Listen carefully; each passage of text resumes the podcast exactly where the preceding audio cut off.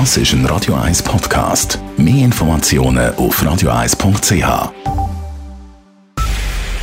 Es ist 9 Uhr. Radio 1, der Tag in 3 Minuten. Mit dem Marco Huber. Seit heute ist klar, auch ein Bündner steigt ins Rennen ein um die Nachfolge von Bundesrat und Gesundheitsminister Alain Berset. Am Vormittag hat der Bündner SP-Nationalrat Jon Pult seine Kandidatur bekannt gegeben. Der 38-Jährige ist seit vier Jahren Nationalrat. Bei der Bekanntgabe seiner Kandidatur präsentierte sich Pult als Konsenspolitiker.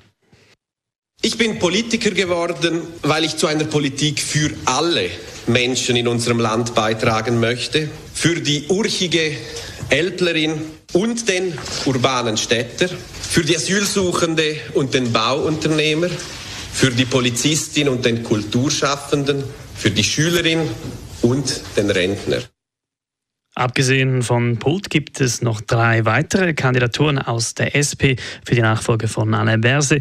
Es sind dies der Zürcher Ständerat Daniel Josic, der Berner Nationalrat Matthias Ebischer und der Basler Regierungspräsident Beat Jans.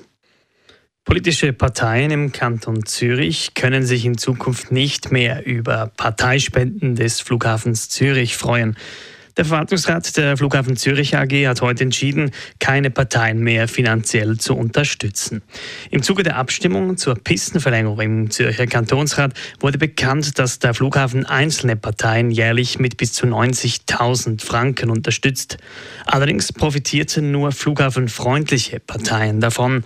Dies sorgte teilweise für heftige Kritik bei linken Parteien.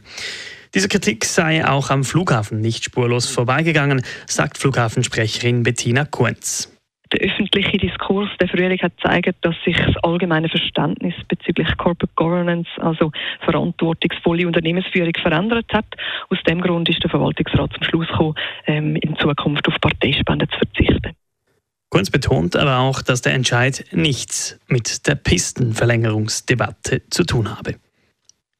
Der Zürcher Kantonsrat lehnt die Seeuferweg-Initiative ab. Die Initiative verlangt, dass bis 2050 ein durchgehender Uferweg entlang des Zürichsees realisiert werden soll. Die Finanzierung soll der Kanton übernehmen. Notfalls müssten auch Grundstückbesitzende enteignet werden. Die bürgerlichen Parteien wehrten sich im Rat erfolgreich gegen die Initiative. Aus ihrer Sicht wird mit der Initiative das Eigentumsrecht verletzt. Auch einen Gegenvorschlag der Grünliberalen hat der Kantonsrat abgelehnt. Heute wurde in Stockholm der Medizin-Nobelpreis verliehen. Dieser geht an das Forscherduo Katalin Kariko und Drew Weissman. Die beiden bekommen die Auszeichnung für ihre Grundlagenforschung, die die Entwicklung von mRNA-Impfstoffen gegen Covid-19 ermöglichten. Bereits vor 25 Jahren begannen Kariko und Weissman mit Experimenten mit der mRNA-Technologie.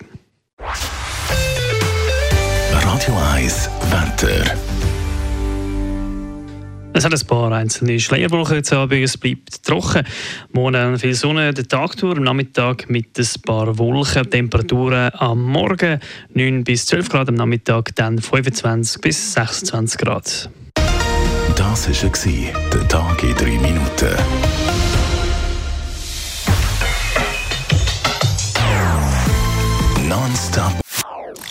Das ist ein Radio 1 Podcast. Mehr Informationen auf radio1.ch.